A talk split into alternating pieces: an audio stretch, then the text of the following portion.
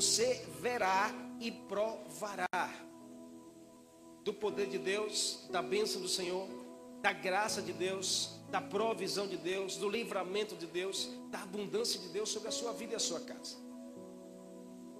Deixa aqui que nós lemos, segunda Reis, fala de um momento muito traumático.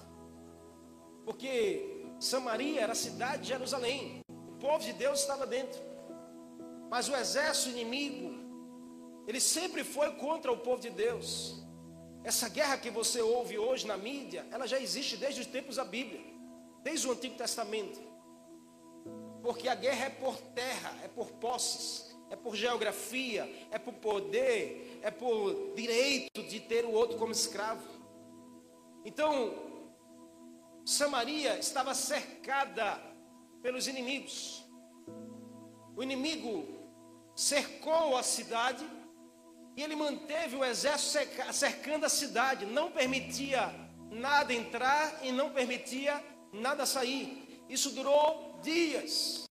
Então, irmãos, consequentemente, quando o inimigo cerca uma cidade, uma geografia e não permite que as realidades de fora entrem ou de dentro saiam, a tendência é que vai entrando em escassez, vai entrando em falência, vai entrando em, em debilidades, e a consequência de Samaria foi começar a sofrer. Tem que reduzir um pouquinho aqui. Foi começar a sofrer. Por quê? Porque começou a faltar comida, começou a faltar abastecimento, começou a faltar os recursos. E aquilo que tinha, o pouco que tinha, começou a ficar mais caro. Porque a tendência é isso.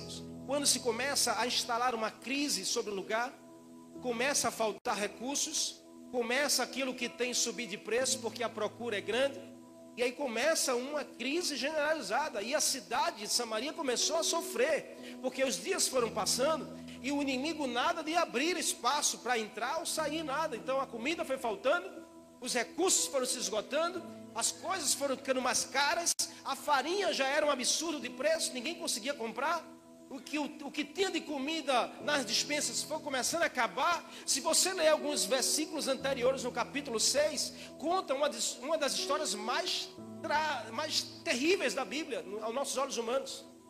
Porque fala que dentro de Samaria a fome era tão grande que duas mulheres entraram em acordo, dizendo assim: Nós não temos mais o que comer, então nós temos dois filhos. Hoje nós comemos o seu, amanhã nós comemos o meu. E aí entraram em um acordo, ao ponto de que uma matou o seu filho, cozinhou o filho e comeu o filho. Quando acabou a comida, que chegou a vez da outra, a Bíblia diz que ela escondeu, ela não cumpriu com a palavra. Isso causou um grande rebuliço, ao ponto de o rei foi com, estava passando e as mulheres começaram a chamar, porque estava na crise e dizendo: Olha, meu rei, aconteceu isso. Eu matei o meu filho porque entrei em acordo, mas na hora dela ela, ela fugiu com o seu filho. Para você ver como estava a situação de Samaria. Essa era a realidade daquele tempo, daqueles dias. E a gente começa lendo o capítulo 7, dizendo que Eliseu, um homem de Deus. Eliseu, um homem de Deus, dentro de Samaria. Ele chama a atenção do povo, dizendo assim: Ei, ouçam a palavra de Deus, ouçam a palavra de Deus, ouçam a palavra de Deus. No meio da crise, ouça a palavra de Deus. No meio de tempos difíceis, ouça a palavra de Deus. No meio de uma circunstância que parece que não tem mais jeito, ouça a palavra de Deus. Para um tempo como esse é o que nós precisamos, igreja do Senhor, ouvir a palavra de Deus, ouvir o que Deus está falando. Porque o mundo ele entra em crise, o mundo ele entra em bagunça, mas os céus jamais, o céu está em ordem, os céus está em ordem, os céus ainda está no controle de todas as coisas. É por isso que a gente precisa ouvir a palavra de Deus. Para acalmar o nosso coração. Se você anda ansioso demais, se você anda, sabe, preocupado demais com o que, o que será, o que está acontecendo, essas coisas, ouça a palavra de Deus e ela vai acalmar o teu coração e ela vai trazer uma saída. Quem eram os protagonistas dessa história? Três personagens. Primeiro fala de Eliseu. Eliseu representa uma pessoa de fé. Segundo fala sobre um oficial do rei, um, um, homem que era de confiança do rei. O texto diz que o rei estava apoiado sobre ele. Esse oficial, ele duvidou da palavra de Eliseu. Então ele representa um incrédulo. E outro fala sobre quatro leprosos que estavam à porta da cidade. Falam sobre a lepra, irmãos. Hoje, não, a, a, a questão aqui não é a forma literal, mas a questão aqui é representando uma doença, talvez emocional, espiritual, talvez seja algo que afeta e paralisa pessoas na porta Deus desejava despertar todos para um único propósito. Três personagens mostrando realidades distintas, mas Deus quer tocar em todos para um único propósito. Porque a gente convive com esse mesmo personagem. Talvez eu e você sejamos hoje um desses personagens. Talvez um homem e uma mulher de fé no meio da sua geração. Talvez alguém onde a dúvida sempre prevalece. Ou talvez alguém que anda adoecido mas eu creio que Deus vai falar com você. Aonde você estiver aqui nessa história, hoje Deus quer falar com você. Para alinhar você em um mesmo propósito. Qual o propósito? Trazer o reino dele para a terra. Deus tem levantado um exército de famintos pela presença dele. Que se disponham a gerar impacto aonde estiverem. Não podemos estar dispersos aos movimentos do céu para esse tempo. Qual o movimento do céu para esse tempo? É uma geração de arrependidos, uma geração de joelho no chão, uma geração que está disposta a trazer o reino de Deus à terra. Não sei se você tem acompanhado, mas os Estados Unidos, em uma cidade tão pequena, de 7 mil habitantes, está lá tendo um momento de, de avivamento, de glória, em uma capela de uma universidade. Um culto que começou dia 8, numa quarta-feira pela manhã, até agora não parou, irmãos. Pessoas do mundo todo estão indo lá. Sabe para quê, irmão? Só para sentir a presença de Deus naquele lugar. Só para ver a atmosfera, o movimento dos céus naquele ambiente. Porque a pessoa está lá e ela volta para a sua cidade, mas volta levando algo novo, levando uma glória, levando um entendimento novo. Deus está atraindo as pessoas ali e Deus está enviando as pessoas para levantar uma geração nova de famintos, apaixonados. É isso que você precisamos estar atentos e alertas para o movimento dos céus. A gente está na hora de parar de olhar demais para o movimento da terra e olhar para o movimento dos céus. Nessa história nós podemos nos encontrar em um desses personagens. Ou você e eu estamos dentro e conectado com os céus, como Eliseu estava dentro de Samaria, mas ele não estava conectado com a crise, ele estava conectado com os céus. Era pés na terra, mas a cabeça era no céu, irmão. É o que eu e você precisamos, é pés na terra, mas a cabeça precisa estar no céu. Se tem crise, essa crise não pode abalar o seu coração e as suas estruturas, nem a sua espiritualidade. Essa crise precisa estar sob controle dentro de você. Como isso é possível? Os seus pés precisam estar na terra, mas a sua cabeça tem que estar conectada com os céus. Ou então você está dentro de Samaria, mas desconectado de tudo. Que era aquele oficial do rei. Estava dentro de Samaria, mas desconectado com os movimentos do céu. Estava só olhando para as coisas. Ao ponto de quando Eliseu disse: Amanhã, a essa hora, Deus vai mudar essa realidade. Um homem olhou e disse assim: Nem Deus abrindo as portas dos céus, ele poderá fazer isso. Alguém que estava dentro mas estava cheio de incredulidade e dúvidas. Um oficial até serve, mas não acredita. Você está comigo? Ou então você está na porta. O que é estar à porta? Não está nem dentro, nem está fora. E, pasme, mas alguém adoecido que não resolve uma ferida, não resolve as suas doenças, permanece na porta. Ele nem entra e nem sai. Ele está morno. Ele está apático. Esse eram aqueles homens que estavam ali. Nem entrava, nem saía. Estavam à porta. Isso é uma representação de Deus, irmãos, para falar conosco. Mas uma coisa é certa, não importa onde nós possamos estar, Deus deseja nos despertar para essa hora, para esse tempo. E que Deus quer conosco aqui, nessa tarde, domingo e noite, despertar despertar a nossa mente, despertar a nossa condição. O que nós precisamos entender? Que Deus tem algo a liberar para você e com você que vai tocar em muitas pessoas. Existe uma capacidade divina, irmãos, que Deus escolheu plantar em você. Existe uma unção divina que Deus escolheu liberar para você, que torna você uma pessoa abençoada, abençoado. Olha para essa pessoa que está ao seu lado e você vai dizer aos olhos dela, dizendo assim: Eu vejo que você é alguém abençoado, abençoada.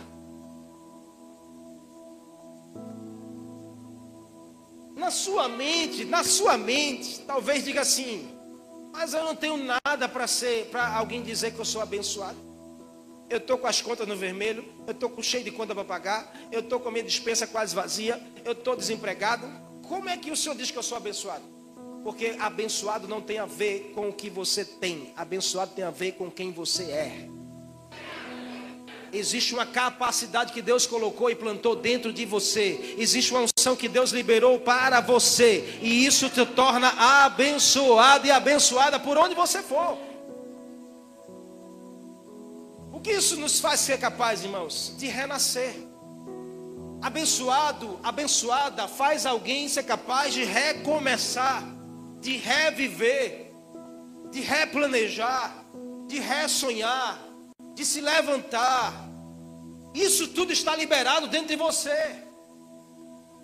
Porém, entenda que abençoado ou amaldiçoado, que é o inverso, falam sobre final de processo, não começo.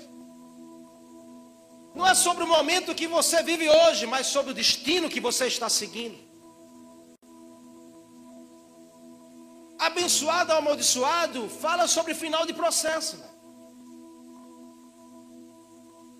Isso fala como eu vou terminar a minha história. Agora o problema é que a gente é muito focado nas coisas que acontecem hoje. E as coisas que acontecem hoje, paz, mas tem poder de roubar aquilo que a gente planejou para amanhã, se a gente não cuidar. Quantos não desistem de um planejamento futuro porque simplesmente a coisa não aconteceu como queria agora? Eu, irmãos, tenho uma frase comigo. Porque a gente precisa cuidar, sabe? Cuidado com o julgamento. Agora, para o momento agora. Porque julgar o agora, às vezes nos rouba a perceber o destino que nos espera. E tem muita gente se embaraçando com o destino porque está julgando o agora. Então, cuidado com os seus julgamentos, em nome de Jesus. O conselho que eu lhe dou: não julgue. Não julgue, irmão sem você saber dos fatos. Não julgue só pelo que você ouviu. Tenha cuidado em nome de Jesus. Eu tenho uma frase comigo que eu digo sempre para quem anda perto de mim.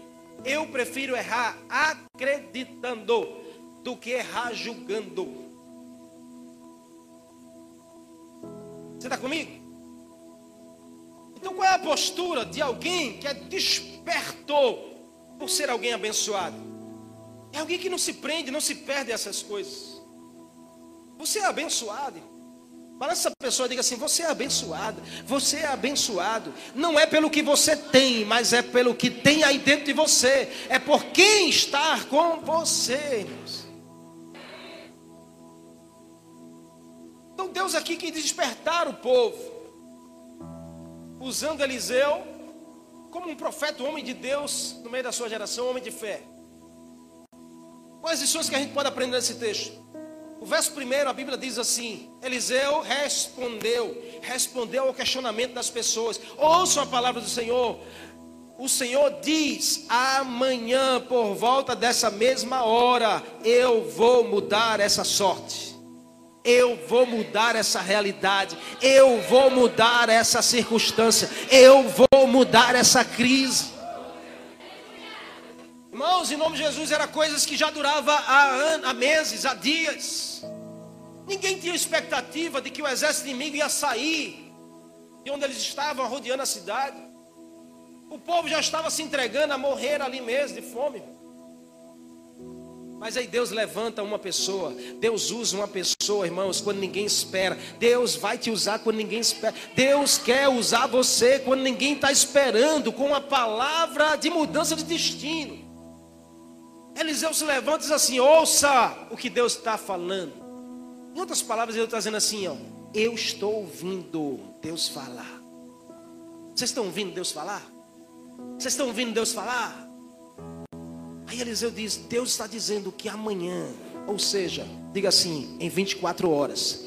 Olha para essa pessoa, diga assim: em 24 horas, Deus pode mudar totalmente essa realidade da sua vida e da sua casa. Você crê nisso? Aplauda Ele aí em nome de Jesus.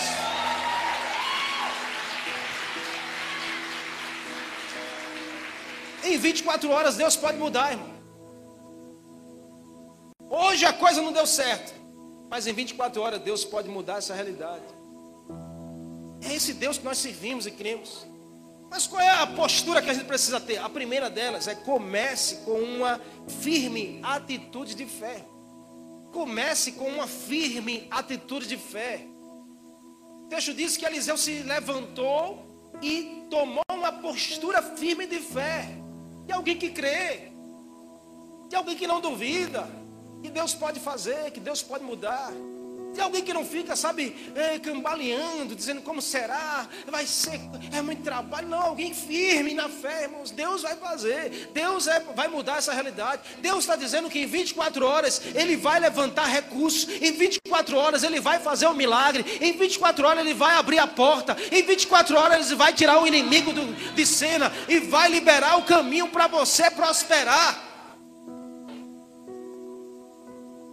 Eu declaro que essa fé de Eliseu vai vir sobre você e a sua casa, em nome de Jesus. Eu declaro isso, que você vai ser tomado por essa atitude de ousadia. Para se levantar em fé, irmãos. Uma palavra de fé. Porque aqui não existe fé no escuro. Fé não é dar passo no escuro. Não acho que fé é dar passo no escuro. A fé, eu vou dar um eu vou me jogar aqui em fé, eu vou me jogar e eu sei que o Senhor vai resolver antes de eu cair no chão. Não vá não. Não vá não, porque Jesus disse: Não tentarás. Fé não é dar passo no escuro, fé é o firme fundamento das coisas que se esperam. Fé é a convicção, fé é a certeza. Fé não é dar passo escuro, fé é a certeza é ter uma postura de certeza do Deus que você serve. Então a nossa fé não nos faz desprezar a realidade. Você não vê Eliseu desprezando a realidade da fome, desprezando a realidade das pessoas que estavam sofrendo, não. Eliseu só se levanta para dizer: Deus está dizendo que em 24 horas vai mudar essa realidade. Porque não é a gente ser um homem ou mulher de fé e a gente vai querer desprezar as coisas que acontecem. Não, não é desprezar mas é declarar uma mudança pela abundância de Deus. Deus pode mudar tudo e virar o jogo. Você crê nisso? Você crê nisso, não? O jogo já parece que está perdido 45 do segundo tempo, mas na última bola Deus pode virar o jogo, Deus pode mudar o quadro, Deus pode mudar a realidade. É isso que eu e você precisamos acreditar. A realidade ao redor era de fome seca, sem expectativa nenhuma de mudança. Mas o que precisamos é pela fé, ter disposição. Dispos, diga assim, disposição. É isso que a gente precisa. Ter disposição para gerar transformação. Tem pessoas que não têm disposição nem para si mesmo. Imagina para alguém. A pessoa vai lá e diz assim: Ei, tu pode me ajudar? Ah, eu estou tão cansado hoje. O senhor tem disposição de buscar uma transformação para a sua vida, para o seu coração e a sua mente. Tenha disposição, irmãos, de mudar essa realidade. Não se conforme com a realidade que você está vivendo. Tenha disposição. Deus já plantou dentro de você essa condição de você ser um abençoado e uma abençoada. Eu quero repetir isso hoje várias vezes para você sair daqui com essa convicção de que você não é abençoado por ter algo, você é abençoado porque Deus escolheu te abençoar. E Ele já plantou dentro de você essa condição. Você só precisa se enxergar assim. A disposição cria a condição. Repita comigo assim, dizendo: a disposição cria a condição. Porque a gente, irmãos, quem tem sonhos aqui? Você eu quero que tem sonhos. Eu tenho um sonho de abrir o meu negócio. Tá. Aí você vai, senta na mesa e diz assim: para abrir o meu negócio, eu vou precisar ter isso, ter isso, ter isso, ter isso. Na final das contas, vai dar esse valor. Eita. Quem sabe um dia? Não tenho condições nenhuma. Na verdade, você não tem condições. Não é que você não tenha condições, você não tem disposição. Porque disposição cria condição. Eu não conheço esse que tem a disposição, se levante, arregaça as mangas, caia para dentro, vá com tudo, ore, entregue a Deus que não vai conseguir alcançar os seus sonhos. Alcança sim, porque se você tem disposição, você vai criar a condição para você chegar lá. Você está entendendo? É que às vezes a gente cria muitos obstáculos para a gente chegar lá. A gente mesmo cria as dificuldades, os obstáculos, a gente diz é tão difícil, é tão impossível, que aí a gente não tem disposição. Está na hora da gente se levantar como homens e mulheres de fé, dispostos a criar as condições, a gerar as mudanças de Deus na nossa direção. Eliseu era um homem desse. Quando Elias passou, irmãos, que Elias olha para Eliseu e diz assim: Vem me seguir. A Bíblia diz que na hora, Eliseu não pensou duas vezes. Quem era Eliseu?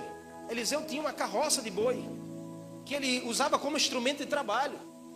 Amém? Você, tem, você sabe como era essas carroças que. Hoje não é boi, é cavalo, né? Mas Eliseu era um homem desse. Eliseu, na hora, a Bíblia diz, na hora, ele queimou a carroça, porque era de madeira, e ele se desfez do animal. Ou seja, ele estava dizendo assim: eu tenho disposição para criar uma nova condição de vida. Eu tenho disposição para mudar a minha realidade de vida. Eu tenho disposição para atender o chamado do Senhor sobre a minha vida. É isso que eu e você precisamos. Era a hora de agir. Porque Eliseu disse assim, ó: Amanhã, nessa mesma hora, 24 horas, Deus vai mudar essa realidade. E ele diz mais, ele diz: Deus vai colocar na porta da cidade uma medida de farinha e duas medidas de cevada, que será vendida a preço de banana, barato. Eliseu deu essa palavra e foi embora. E agora? Agora é a hora de, de agir. Balança essa pessoa, diga assim: agora é a hora de agir. Se Deus já falou, agora é com você para mudar a realidade da sua casa e da sua família. Tenha uma atitude firme de fé. Haja. Se Deus já falou, está na hora de você agir. Você está comigo? Amém. Segunda lição: ignore os céticos de plantão. Hein? Ignore os céticos de plantão. No verso 2, o texto diz que o oficial, quando Eliseu diz essa palavra, o oficial estava lá, o rei apoiado no oficial, olhando a cena, escutando Eliseu falar. Quando Eliseu termina de falar, esse enviado do capeta, incrédulo, cético, se levanta para dizer assim: ó, olha o que ele diz no texto, verso 2. Ele diz: Ainda que o Senhor abrisse as portas do céu, será que isso seria possível mesmo? 24 horas. A gente está esperando há tanto tempo aqui, há tantos meses, e esse homem está dizendo que em 24 horas Deus vai mudar essa realidade? Será que é possível isso mesmo? Talvez você conheça alguém assim, irmãos, que anda perto de você. Talvez tem pessoas assim que estão, ó, talvez alimentando seus ouvidos. Talvez tem pessoas assim que estão sem querer roubando a sua esperança e você não está percebendo. Talvez são pessoas assim que vai, sabe, como quem não quer nada, vai minando a tua alegria e a tua fé, e daqui a pouco você nem você acredita mais em você mesmo. Ignore os céticos ao seu lado. Não é desprezar as pessoas, é ignorar o que as pessoas que não acreditam no que você acredita estão falando. Quantos estão comigo? Eliseu, pelo contrário, não se deixou intimidar. Eliseu fez a parte dele. Aquele homem estava escarnecendo do homem de Deus, duvidando da palavra de Deus. E era costume os reis terem alguém de confiança. Esse era um homem de confiança do rei Samaria. Porém, esse homem era incrédulo, cético, e chegou a duvidar do milagre que se estabeleceria. Deus pode fazer isso mesmo? Bom, em nome de Jesus, não dê lugar para uma voz do diabo gerar dúvida no seu coração. Deus pode fazer isso mesmo? Deus pode salvar essa pessoa da minha família? Deus pode mudar o meu casamento? Deus pode curar essa enfermidade? Será que Deus pode abrir essa porta para mim? Será que Deus pode fazer com que a minha empresa cresça? Não, não dê lugar para essa voz do diabo que vem para comprometer a nossa fé. Faz sentido para você? Eu creio que faz, porque a gente convive com isso. Quantos hoje não duvidam do milagre de Deus na nossa direção? Você vem todo animado para compartilhar um milagre, a pessoa olha para você e diz: Menino, isso foi sorte. Você vai todo animado para compartilhar um projeto que você construiu e crê que Deus vai fazer acontecer. A pessoa olha para você e diz: Será que Deus vai fazer isso mesmo? Vem como um balde de água fria. Mas você precisa ignorar isso. Você precisa não dar, sabe, atenção que o diabo quer que você dê. Diga assim a essa pessoa: quem duvida, não prova do milagre. Diga mais uma vez: quem duvida, não prova do milagre. Mais uma vez, diga: quem duvida, não prova do milagre. Mas olha nos olhos e diga assim: eu declaro que você verá e provará do milagre de Deus sobre a sua casa.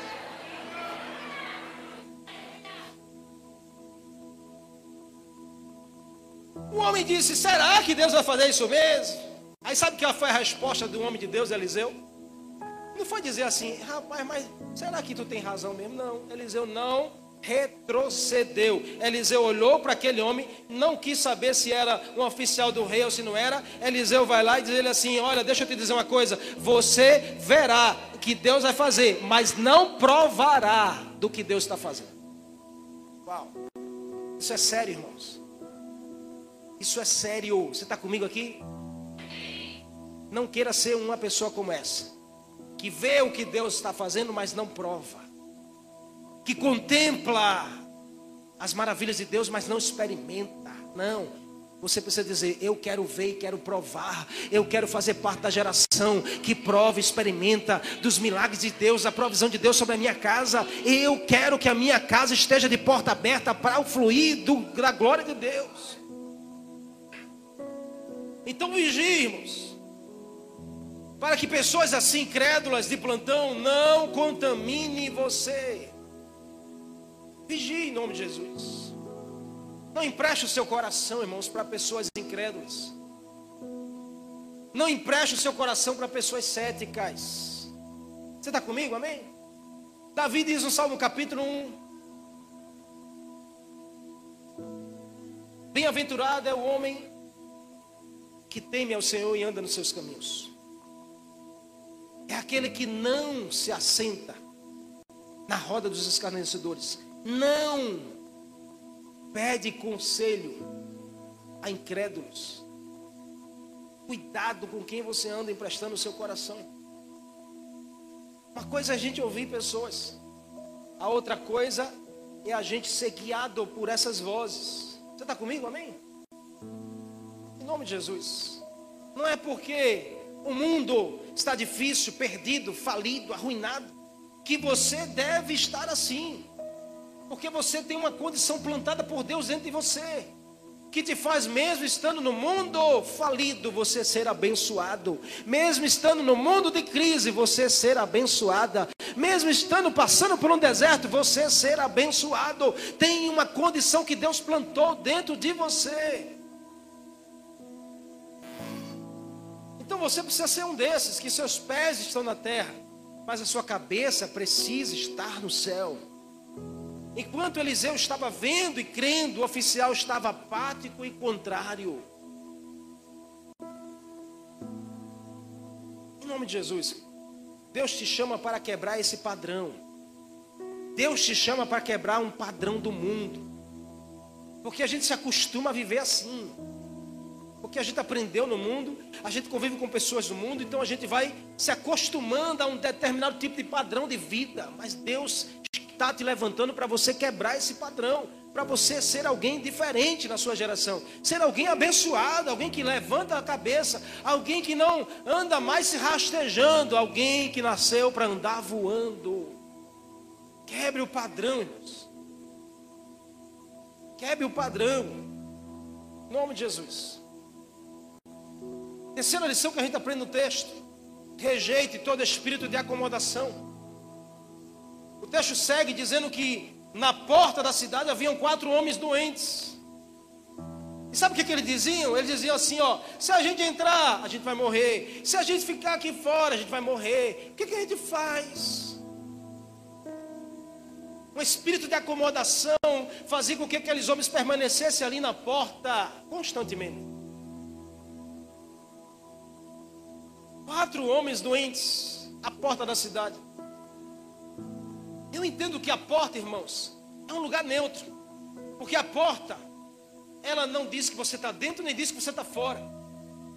Ela diz que você está no lugar de transpor de um lugar para o outro. Mas se você permanece na porta, você está neutro. Você não está nem dentro nem fora. Amém? Faz sentido para você não? Então a, a porta representa um lugar de neutralidade, de indiferença. Vence esse espírito de acomodação que te faz estar neutro nas, nas situações, que te faz estar indiferente às situações.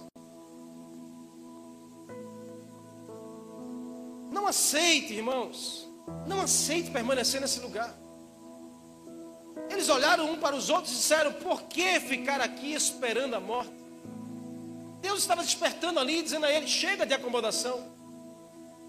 Por que ficar esperando a morte? Perceba que aqueles homens pararam de refletir sobre o que está fazendo ali na porta e começaram a ver uma possibilidade de mudança. Eles não tinham solução, nem simplesmente tinham disposição de buscar a solução, apenas se acomodaram ali. E tem pessoas acomodadas com o que está vivendo. Mas não deixe o espírito de acomodação manter você paralisado manter você sem ter sonhos, sem desejar algo a mais, sabe, sem sonhar com o que Deus pode fazer. Não deixe o espírito de acomodação roubar os sonhos do seu coração. Se posicione. Balança essa pessoa aí, a gente já está terminando, mas diga ela assim: se posicione, querido. Diga, se posicione como alguém abençoado. Se posicione como alguém abençoado para você viver os sonhos de Deus, se posicione, diga: saia da porta, saia desse lugar de neutralidade, indiferença, saia desse lugar de acomodação. Deus tem sonhos grandes ao vosso respeito. O cenário de impossibilidades, mas Deus estava fazendo algo, porque Deus age nas impossibilidades, irmãos. Com Deus as coisas não são tão fáceis, porque senão ele não era Deus. Você está entendendo, amém? Deus, Ele ama agir nas impossibilidades. Deus ama agir nas coisas que não tem mais jeito. Deus ama mudar aquelas cabeças que parece que não vai mudar nunca. Aí Deus vai lá e transforma a vida, porque Deus, Ele só faz coisas se for extraordinário. Encher esse copo de água. Isso é comigo, irmãos. Mas transformar a água em vinho, aí é com Deus.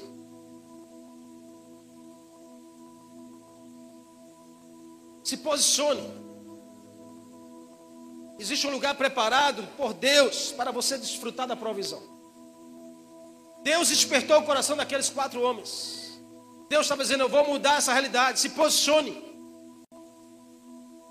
E aí os homens disseram: se a gente entrar, vai morrer. Se a gente sair, vai morrer. Vamos sair, vamos lá para o acampamento dos inimigos.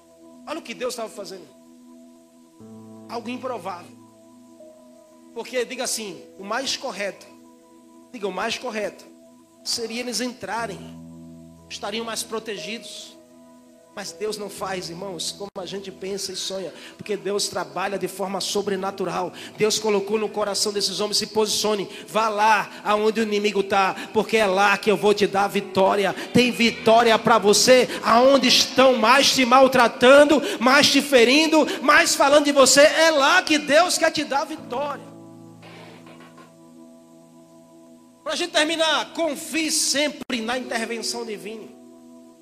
Confie sempre em Deus. A Bíblia diz que ao anoitecer, eles foram lá no acampamento dos inimigos. Quando chegaram lá, sabe qual foi a cena? Não tinha ninguém no acampamento. Como assim, pastor? Olha o que a Bíblia diz: que Deus confundiu a mente do inimigo e o inimigo fugiu.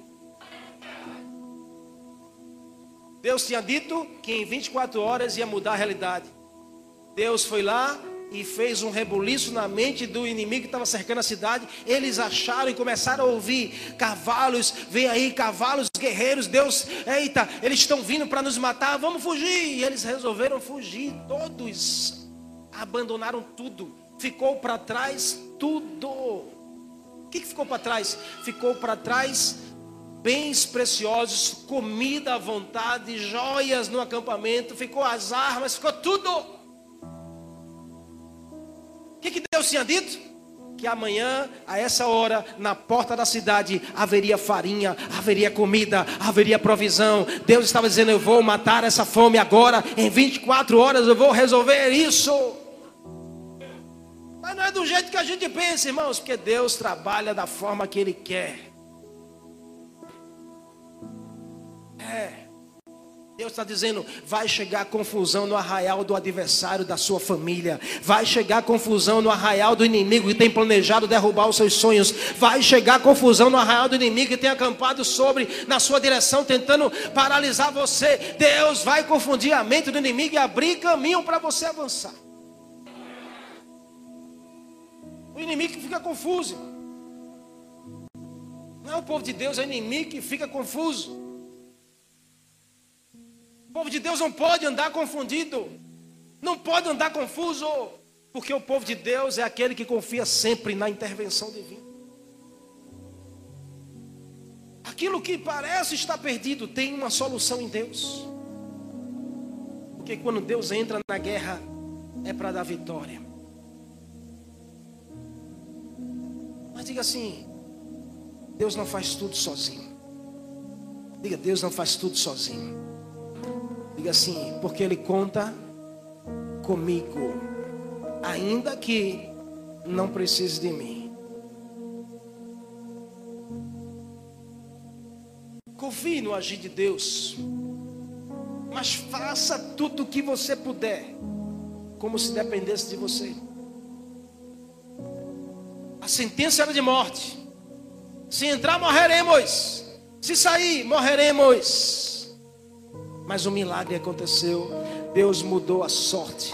Deus estava dizendo: não vai haver morte, vai haver cura, não vai haver morte, vai haver provisão, não vai haver morte, vai haver salvação, porque Deus trabalha de forma contrária com aquilo que o inimigo estabelece sobre a nossa vida. Se o inimigo está dizendo que você não é abençoado, Deus hoje te trouxe aqui para despertar, dizendo que dentro de você Ele plantou a presença dEle, que te faz ser alguém abençoado aonde você estiver. Ninguém pode estar vendo nada, mas Deus já tem planos e sonhos, Ele já está projetado tudo. Tome essa postura como alguém abençoado. Como alguém abençoada. Hoje Deus quer despertar esse gigante dentro de você. Porque não é como começa, irmãos, mas é como termina. E você é abençoado. Amém? Você é abençoado. Você pode bater no seu peito aqui dizendo assim: Eu sou abençoado. E por eu ser abençoado, a minha família também é abençoada. Diga, meus filhos também são abençoados. Os filhos dos meus filhos também são abençoados. A minha quarta geração também é abençoada. Porque Deus plantou em mim uma condição de alguém que não nasceu para se rastejar, mas nasceu para voar. Existe um gigante dentro de mim que me faz eh, vencer as crises as dificuldades e acreditar que Deus está no controle de todas as situações. Em nome de Jesus, você pode ficar de pé no seu lugar. Aleluia. Tem um despertar da presença de Deus dentro de você. Tem um despertar da presença de Deus dentro de você. Você nasceu para vencer. Você pode dar essa, essa notícia para três pessoas aí, dizendo assim: Você nasceu para vencer. Você nasceu para vencer. Você nasceu para vencer. Em nome de Jesus. Em nome de Jesus. Aleluia. Escute. Bíblia diz, no final desse texto, aquele oficial incrédulo que duvidou da palavra de Deus através de Elias, Elias disse: Você vai ver, mas você não vai provar, você vai morrer, as pessoas vão te atropelar. É assim, irmãos, abra os seus olhos, porque incredulidade mata, incredulidade mata. A Bíblia diz que aquele homem estava na porta da cidade. Quando viu a provisão de Deus chegando à porta da cidade, e a multidão que vinha saindo da cidade para pegar aquilo que Deus estava liberando, passou por cima dele e ele morreu vendo, mas não provando. Eu declaro que sobre a sua vida não será assim, sobre a sua família não será assim.